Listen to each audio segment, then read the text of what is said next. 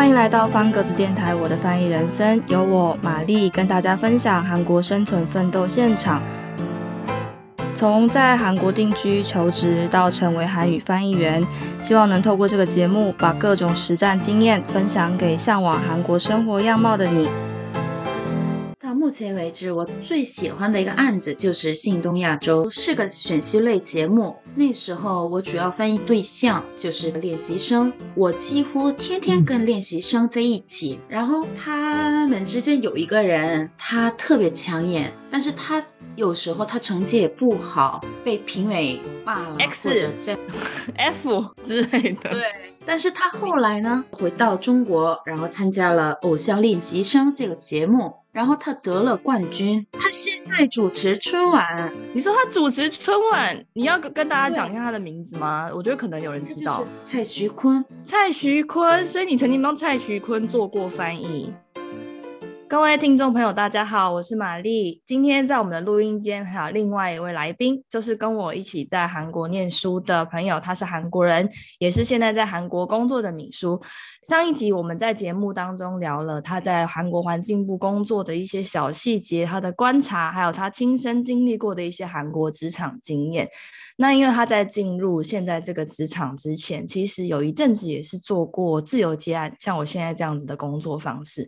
所以今天这集我们就要来加码分享，要怎么样能够成为可以在家接案工作的 SOHO 族。那敏叔之前又曾经接过哪些工作，又曾经在工作的过程当中遇到什么样的趣事？就让我们今天透过这一集来好好跟大家分享。那首先我们先请敏叔大概介绍一下好了，自己大概是从什么时候开始？接案，然后这么长一段时间以来，都以哪些类型的案子为主？我大概是二零一五年开始接。案的，当时我在一个游戏公司工作，然后当时的主要业务是翻译，就是笔译，嗯，然后觉得特别无聊，然后有一 天，我有一个学弟给我打电话说，他在录制一个电视节目，然后找一个口译。嗯嗯，我觉得一听电视节目就挺有趣嘛，能见到很多艺人，对，所以我就答应他做。然后从那以后，我就主要一直做关于电视节目的事情。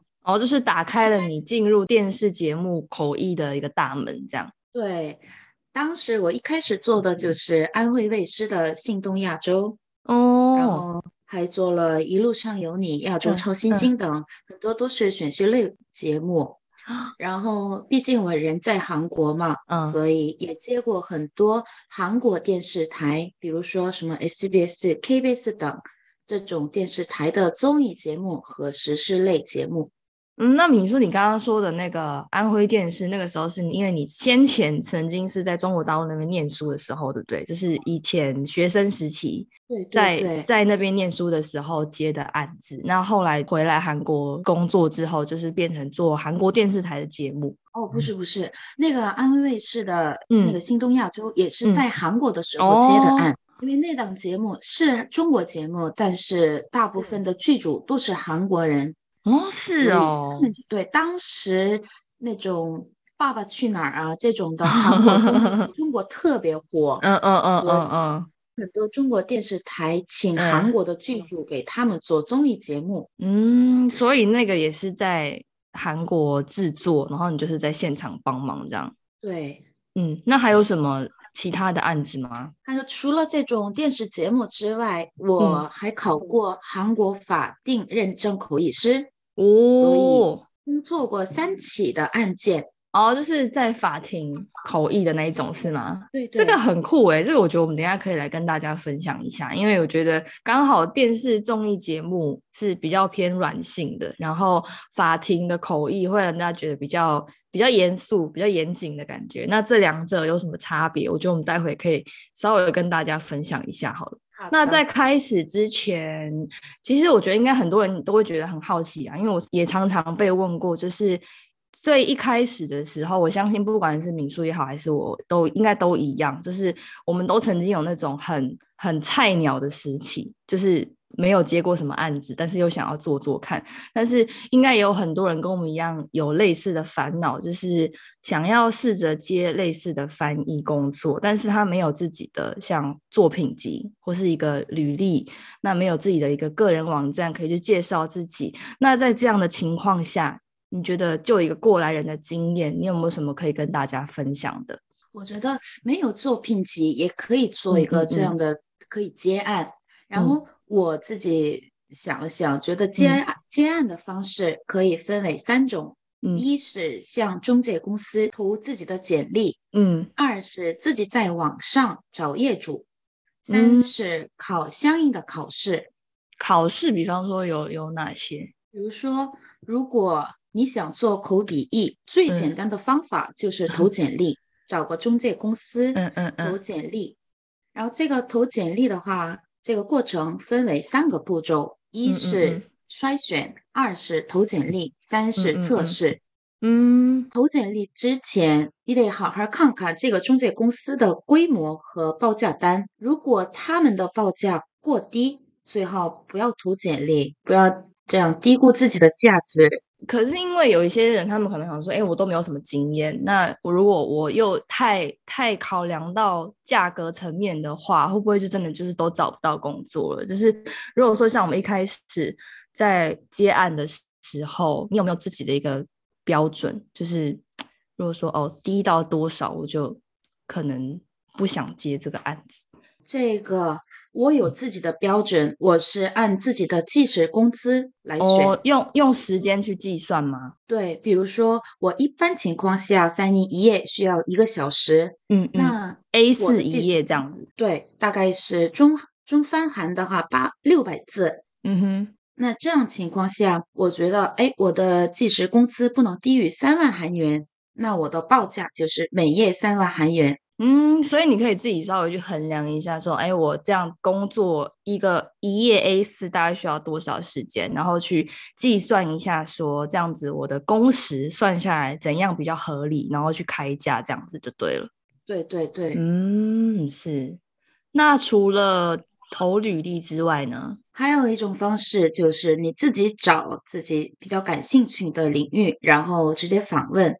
比如说，你如果对电视节目比较感兴趣的话，韩国有一个网站叫韩国방송작가협회哦，然后这个协会网站里边呢，会找很多关于剧组的一些招聘，其中偶尔会有找一些中韩翻译家的哦。你要不要再跟大家再讲一次刚刚那个单位的名字？韩国방송작가협회 韩国旁松茶咖협 회， 如果大家有兴趣的话，可以上去看碰碰运气，因为可能不是很常有啦。我在想，应该大部分都是跟比方说编剧啊，或者是 P D 是不是为主？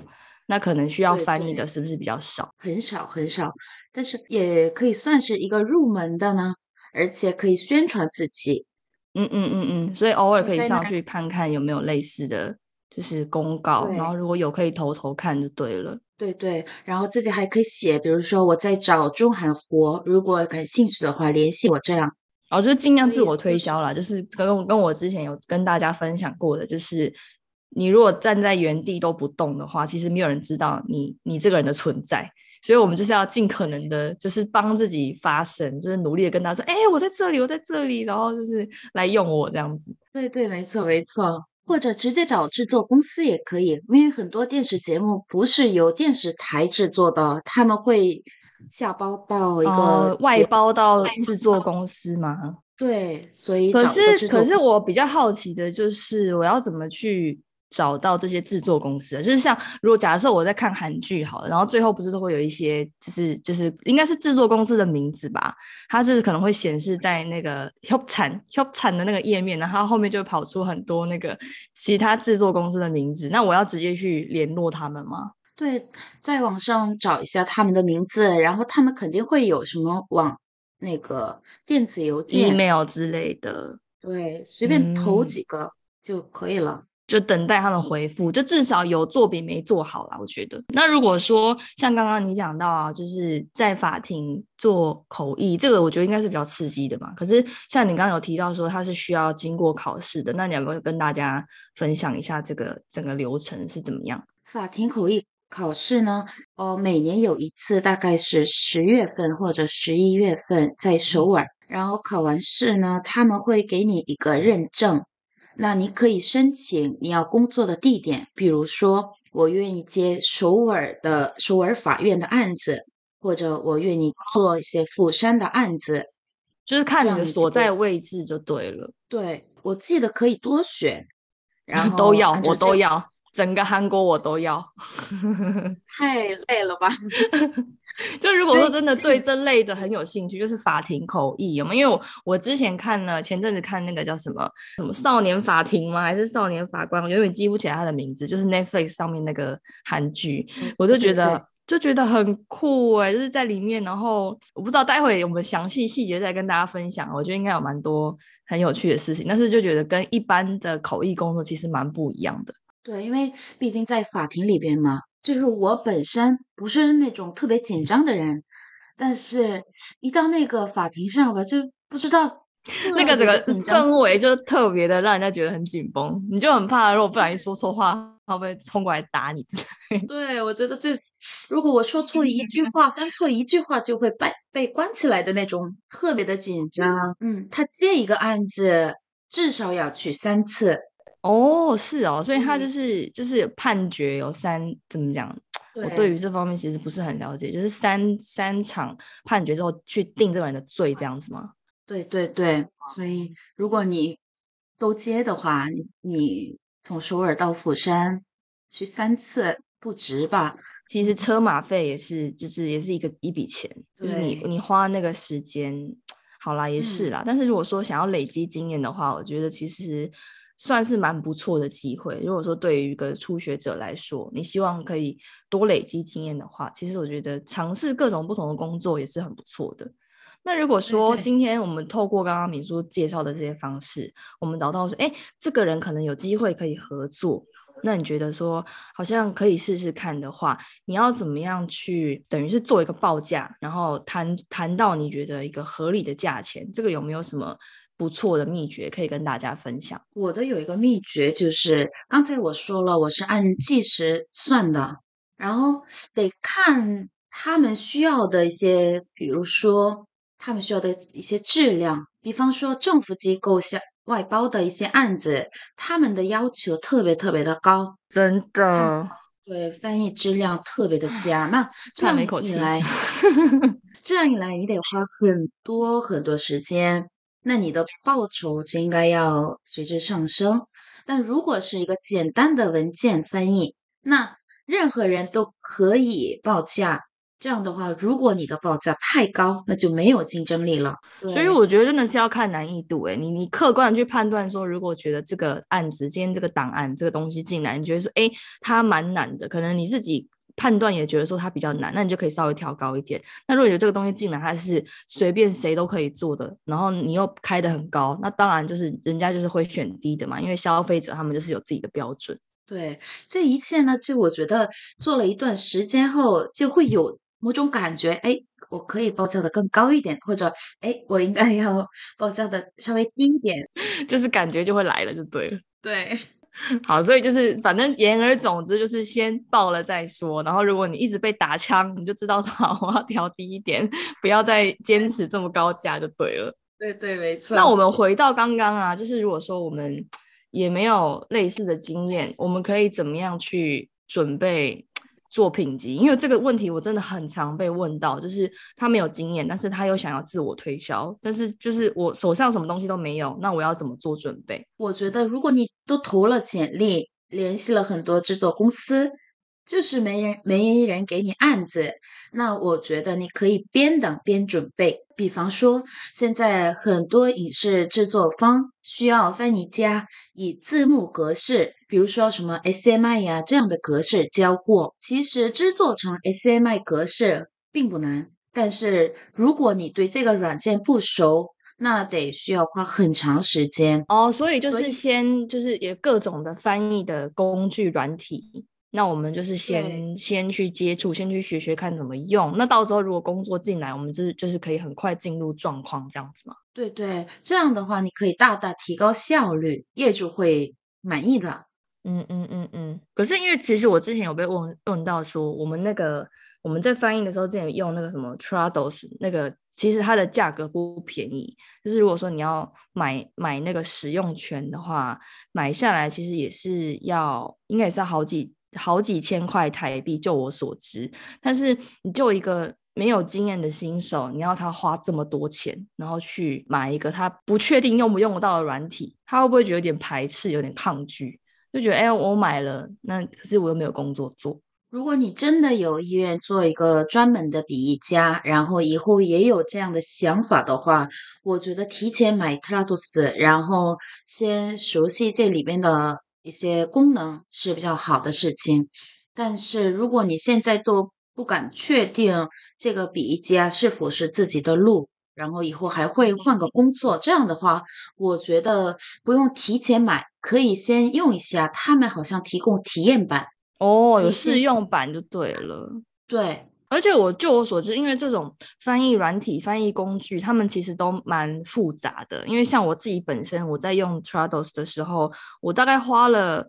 两个多礼拜，快要将近一个月，我才真的完整的习惯它的所有的用法，因为它很多很小的功能，需要你去慢慢的摸索，你才有办法去确定说，哎，这个东西到底要怎么用。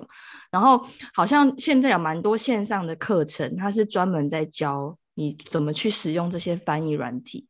所以我觉得也可以，也可以参考。我没有详细去看说有哪些课程，但是我印象中我有看到过，就是有线上课程是在教教你怎么使用这些翻译软体。那你也可以等于把它当成是一个对自己的投资。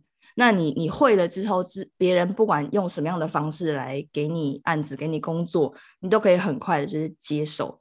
我觉得这是一个不错的方法。没错，没错。那如果说今天我履历也投出去了，然后。就是一直在等，一直在准备。像我们刚刚讲的，说投完履历可能没办法第一时间得到回应，那我们就是慢慢自己先做准备啊，然后接一些简单的东西做啊。可是就会觉得好像一直碰壁，一直觉得好像没有得到一个正式的回应。那这个时候我应该继续等下去吗？还是我可以怎么样去改善？就是一直石沉大海，没有人找我 的时候，这个时候你应该要懂得要宣传自己。就是我上一集也好像说过，推销自己非常非常的重要。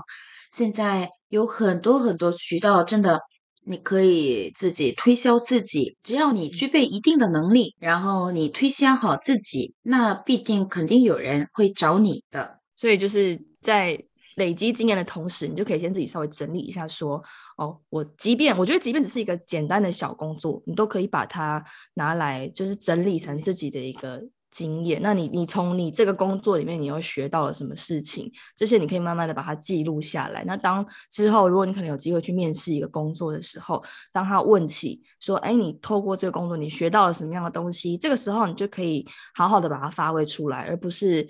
一个工作做了，然后就让它随风飘散就不见了。所以就是好好的重视你每一个到手的工作，然后你从这个工作里面你学到什么，你又可以改善什么样的地方？这个我觉得可以好好的去思考一下，怎么样更有系统的去把它整理成属于你自己的东西。那如果说，有些人可能会觉得，我在就是我自己一个人，就是出来自由工作啊，那可能就跟在公司的时候不太一样。因为像你刚刚讲，要懂得表现，懂得自我宣传，可是并不是每个人都这么会 social，就是很懂得自我表达。那如果说我比较不会表达，比较不会讲话。这个时候，你觉得有没有什么建议可以跟大家分享？其实我们翻译街特别的客观，你也知道，的特别的冷静。只要你有实力，你就会被用聘用到；但是如果你没有实力，你就会……我觉得真的很残忍呢，就是就是，对，真的是很讲究实力。就是你有实力的话，大家就会找你；但如果你没有实力，就是被淹没在茫茫大海之中。对，没错。如果你是真的不会、不太会讲话，那你就要通过文件的形式来凸显自己的优势，然后好好包装自己的这缺点。因为从业主的角度来看呢，他有诸多翻译员可选，我们可以说是处于挡着备选的地位。会韩文跟会中文的人真的太多了，尤其是像李叔这么，你知道。很厉害的人，所以我就觉得，你知道很竞争呢，你知道生活真的是哦很辛苦。好，你继续打扰了。就是除非像玛丽这样特别的出众，经验特别的丰富，突然互相 称赞。除非是这种的人配合你的时间是吗？就是就是就是你可能说，哎，不好意思，我下礼拜没空。我说啊，那我那我下下礼拜跟你可以吗？就是 配合你的时间。但一般情况下，业主不会配合我的，不可能，不可能。对，不可能，他们有他们的日常安排嘛，所以我们必须要在一些很多翻译员中脱颖而出。然后，为了这样的话，你也一定要懂得如何展现自己。嗯，所以就是，如果说我有优点跟缺点，我是尽量去凸显我的优点，然后尽量去稍微包装一下。用另外一个方式去表达我的缺点，就是哎，虽然我的缺点是这个，但是但是我把我的缺点就是升华成另外一个优点，这样子去表达自己，我觉得这是一个可以慢慢的去思考怎么去做它的方式。没错，那有没有需要常常跟，就是比方你可能跟你的客户，就是除了有案子的时候，当然是会联络，但是平常你有需要跟他们就是。保持一个很热络的关系吗？就是平常那种逢年过节需要问候吗？对，这个，因为他们毕竟是我们的客户，所以就是以韩国的演艺界为例吧。我现在呢就不怎么推销自己，因为我已经在环境部工作。但是由于我以前就是四五年前吧，我翻译过很多节目，所以。现在偶尔一些编剧啊、导演，甚至是制作公司就联系我，能不能给他做个翻译活？哦，还是会想到你就对了。就是即便他们可能就是中间有休息一阵子，然后突突然有需要的时候，还是会想到你。对，那我觉得这都是得益于我跟他们保持的一些良好关系。我以前就是做电视节目的时候，已经跟他们搭建了很好的关系，所以现在都过了四五年。他们还找我帮他们做一些翻译活。你也知道，翻译界很小，口碑特别的重要，所以你们最好是不要得罪别人，善待所有人。真的是这么严重，都不要得罪人。其实我觉得就是做好自己分内的工作啦，因为我觉得有时候像我们这种自由接案呐，很多东西其实都是一次性的。我觉得一次性的比较多，就是他可能一个案子丢给你做，那做完了钱收到了就哦拜拜，然后就就会不会再联络就是另外一回事。可是如果说今天这个案子我做完了。然后下一次他有需要，他如果又想到我的时候，我都会觉得很感谢。因为像我自己有曾经一个客户，他就是以前在另外一间翻译公司上班，然后后来他自己出来创业，他自己开了一间小小的，就是也是翻译公司。然后他就突然打电话给我，我开始想说。这个人是谁啊？这是什么没看过的电话？然后还晚上十点半哦，然后打电话，我以为是诈骗集团，我就接起来，我说喂，然后口气还很不好，我说喂，我说有不有？然后 他就跟我说啊，我是那个在以前你在哪里哪里的谁谁谁，然后他就说他自己就是开始说明这个过程，就是哦他。出来开公司，然后希望可以继续跟我合作。然后那时候我就突然觉得，天呐，也太感谢了吧！就觉得他竟然想到我，然后我还口气还很差，很差，就觉得对他很不好意思。我也有这样的类似的经验，就是他出来自己创办公公司，然后联系我。说继续要跟我合作，就是听到这样的时候就觉得觉得真的是超开心的，对，特别开心。那明说你从以前到现在啊，我们也刚刚讲过，其实你接过很多不同类型的案子嘛。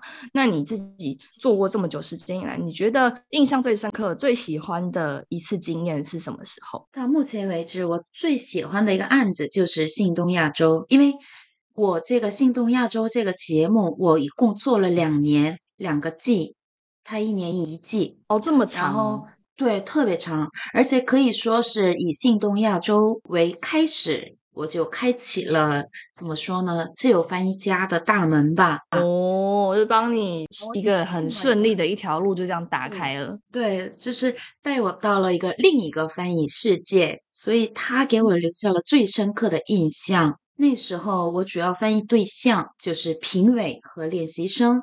然后评委都是艺人，我那时候也是第一次给艺人做翻译，对，觉得挺有趣的，就是亲眼看到艺人的感觉。对，而且亲眼看到艺人他对我说话，我觉得这个所有一切经验都特别的怎么说呢？奇特吧？以前只会在电视上看到的人，然后突然出现在你面前，然后跟你讲话，然后你还要把他的话翻译出来，就觉得说天哪，这是这是什么经验？就觉得很酷。对，而且他那个《新东亚洲》是个选秀类节目，所以拍戏的时候，我几乎天天跟练习生在一起，跟他们有了一种怎么说呢？觉得要好好照顾他们。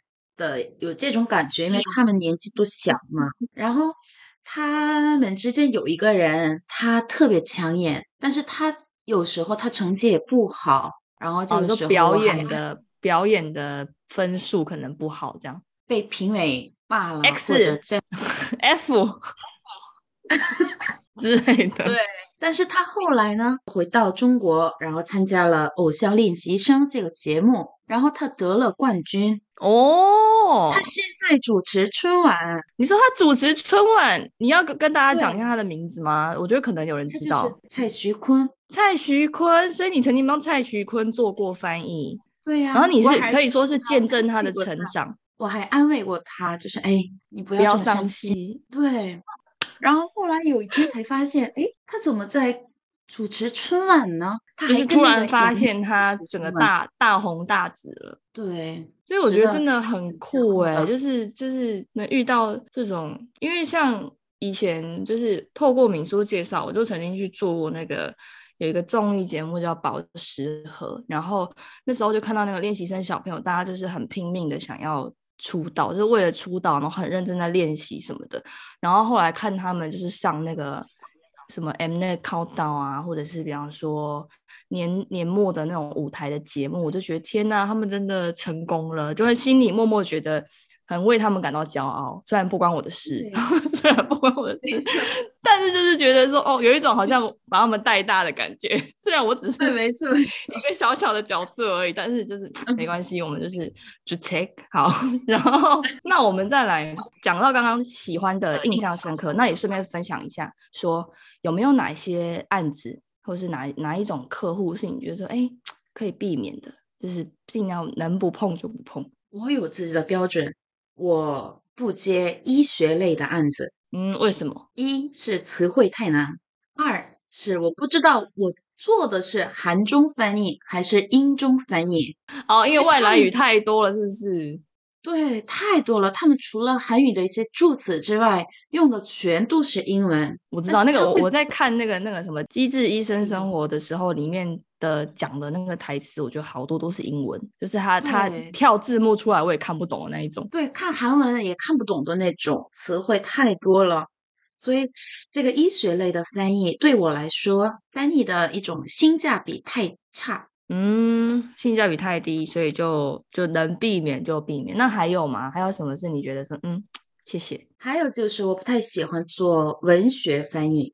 哦，是哦，对，因为文学翻译其实只看内容的话，它的难度比较低，而且很有趣。但问题在于它的市场价太低了。你你说的文学翻译是，比方说像像散文啊，哦网哦对，或是漫画，其实也是，我觉得价格好像也是偏低的，对不对？网网漫、网漫、网络小说之类的，我不太清楚具体的价钱，但是我听说是非常的低。比如说，如果我们中翻韩平均价格为每字八十韩元的话。我记得文学翻译就十几韩元，甚至不到十韩元，它只有八分之一。对，就是它真的很低耶。嗯，所以我不接这种文学翻译的案子。我觉得其实有兴趣的话，就是有有人他可能想要以量取胜，他就觉得我速度很快，我每天可以打一大堆东西。那他其实还是可以接。如果说他自己本身是喜欢网络漫画、网络小说，所以我觉得这个还是比较 case by case。就是这个今天我喜欢这个东西，我愿意以一个比较低的价格去做，因为是我喜欢的。那如果说今天这个东西我就已经不喜欢了，它价格又这么低，那你当然是没有必要勉强自己一定要去接这样子的案子。没错，没错。除非自己特别感兴趣，还是不接那种价格偏低的案子也比较好吧。嗯，那我们再来稍微讲一下，说如果你可能工作到一半卡住了，就是你觉得好，比方翻翻翻翻到一半卡住了，翻不下去了的时候，你会怎么办？一般情况下，我不会是到了一半就卡。一般情况是我一开始的时候就知道啊，我这个案子能做到底，或者哎，我这个案子真的做不了了。你在一接案的时候就先判断说我做不做得来这样子。对对。然后我开始阶段，我就会跟业主说：“哎，我做这个案子，或者哎，我不能接这个案子。”这样，所以一般情况下，我不会是到了一半才卡。那我有一个问题，就是如果说今天好，假设有一个东有一个案子进来了，然后你打开那个档案，发现说：“天哪，也太难了吧，会花你很多时间。”但是我们可能要回复客户说：“就哎，这个东西。”太难，没办法接。但是如果你你直接直接跟客户说太难，我没办法接，就是会显得你好像很怎么说呢，很弱。那有没有什么方式是可以稍微包装一下？我绝不对不会跟客户说，哎，这个太难了，我不能做，我不会这样做的。我就说，哎，很抱歉，我的日程已经满了。装忙，先装忙再说。对，哎，希望下次有机会合作。他也不会知道说你到底是不是真的忙，假的忙，随便挑一个理由跟他说。所以记得哦，大家切记哦，千万不要在客户面前 表明说我做不来，你就说我很忙，我没有时间，这是一个自我保护的方式。OK，大家要谨记。那最后啊，我想要问一下，说我们刚刚讲了这么多跟自我宣传有关的这些东西，那。对于一个自由接案的译者来说，你是不是也要看一下现在的趋势？就是说，好像是不是需要经营属于自己的社群平台？你觉得有这个必要吗？我觉得这一点很重要。现在，比如说 Instagram 或者其他的很多社群平台可以宣传自己，其实很多人都不知道我在这里。就刚才玛丽所说的，我们要推销自己，让他们知道。我这个翻译家在这里等着你的活，所以现在我作为环境部的翻译家，不能疯狂的推销自己，但是如果有机会的话。我觉得在网上推销自己是非常重要的一个事情。然后，如果从而可以构建自己的一个品牌，就再好不过了。嗯，我觉得这其实都是需要时间了，但大家就是不要急，从头从头开始慢慢做。就是你可能觉得说，哎，我可以先从 IG 啊，可以先从 Instagram 开始，慢慢的先累积自己的一些我的一些形象，我的品牌形象，然后到时候慢慢建立起来之后，我觉得也是一个很好的选。宣传管道，可是刚刚敏叔讲这么多跟自由接案的东西，那最后想要请教你一个问题，就是既然自由接案这么有趣，然后这么有挑战性，为什么最后还是选择了正职到现在的这个公司上班呢？其实，除非你是顶级翻译家，很多人都等着跟你合作。其实，一般情况下，自由翻译家。绝不自由，一点都不自由的自由接案。对，如果你拒绝了一个案子，业主会想：哦，这个翻译家很忙，以后还是找别人做吧。哦，因为他一直被拒绝，他就觉得很烦。对，那这样的话，你的活就断了。所以我当时我就不得不接活。那这样一来，我真的太累了。那时候，哦，我懂，就是你，你怕。拒绝人家之后，到时候你就没有工作，所以那时候我也是，就是有一有工作我就接，我几乎很少拒绝客户说，除非说真的做不来，真的是时间没有办法，不然其实一般都是会接。可是你这样一直接接接接接下来，累到就是你自己，你就没有没有没有没有办法休息，就是不管平日、周末、白天、晚上，你都在工作。对，然后。另外一个原因就是自由翻译家的收入非常的不稳定，你做多少就能赚多少，所以不能预测我未来的一个收入，也不能计划我的未来。而且我又是一个对不太善于管理收入的人，就是有多少就花多少，哪来的积蓄啊什么的。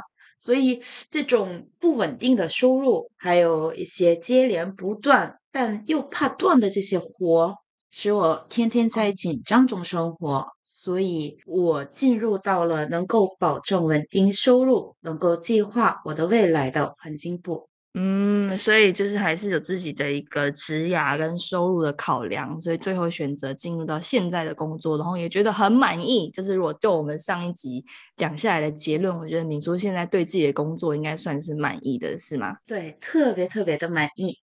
特别满意是吗？那就好。好啦，今天真的很开心，可以邀请到敏叔，继上一集跟我们分享了他在公司里面工作大小事之后，今天又讲了很多跟自由既然有关的内容，然后也有分享了很多，我觉得算是对。自由既然有兴趣的话，应该是很实用的一些小秘诀，然后也在节目当中聊了很多跟韩国自由接案工作的经验。那不管你是想要在韩国找一份正职，或是你想要用自由接案的方式在韩国生活的话，我相信今天这一集跟上上一集都可以帮助大家好好了解，说应该要怎么去做准备，又该注意哪些事情。那也祝福敏叔之后在韩国的工作，现在这个职场的工作能。能够顺顺利利，然后加薪升官。好，那我们今天的 我的翻译人生就到这里，我们下次再见喽，拜拜。本集节目是由方格子我的翻译人生共同制作。如果你喜欢我的节目，欢迎追踪、订阅、分享给你的亲友。想知道更多关于翻译工作与韩国生活，欢迎上方格子网站搜寻我正在连载的专题《我的翻译人生》。这里的人生是韩国补品的人生，描写在韩国生活的在地观察记录，欢迎大家多多关注。